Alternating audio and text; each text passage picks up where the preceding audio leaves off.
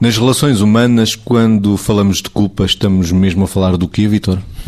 Estamos a falar de um sentimento que tem uma dimensão complicada para cada um de nós, porque, no fundo, nos paralisa muito, porque representa uma carga que nós assumimos ou que nos colocam nos ombros acerca daquilo que é o conflito que muitas vezes vivemos entre o que devíamos ter feito e o que os outros acham ou nós achamos que uh, uh, seria correto. E este conflito, se for alimentado dentro de nós ou alimentado pelos outros, pode condicionar muito a nossa vida se não for QB, ou seja, se não for quanto baste, porque o problema é provavelmente todos nós temos sentimentos de culpa, mas era muito interessante que o sentimento de culpa não se confundisse com julgamento. E muitas vezes o que está inerente ao sentimento de culpa, ou o que está subjacente, é muito esta ideia de julgamento.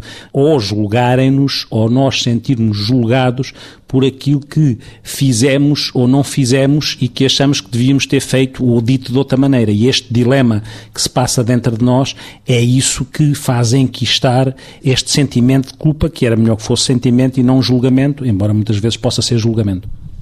Quando estamos a falar de sentimento de culpa, estamos a falar de quê, Margarida? Podemos estar a falar de arrependimento também, ou seja, estava a pensar em culpa sentida e culpa atribuída.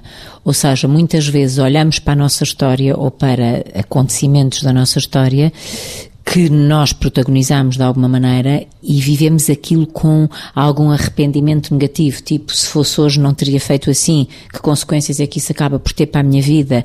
Causei danos irreparáveis a mim e porventura àqueles que me são figuras significativas da minha vida. Portanto, são questões que colocamos quando estamos em espaço de culpa.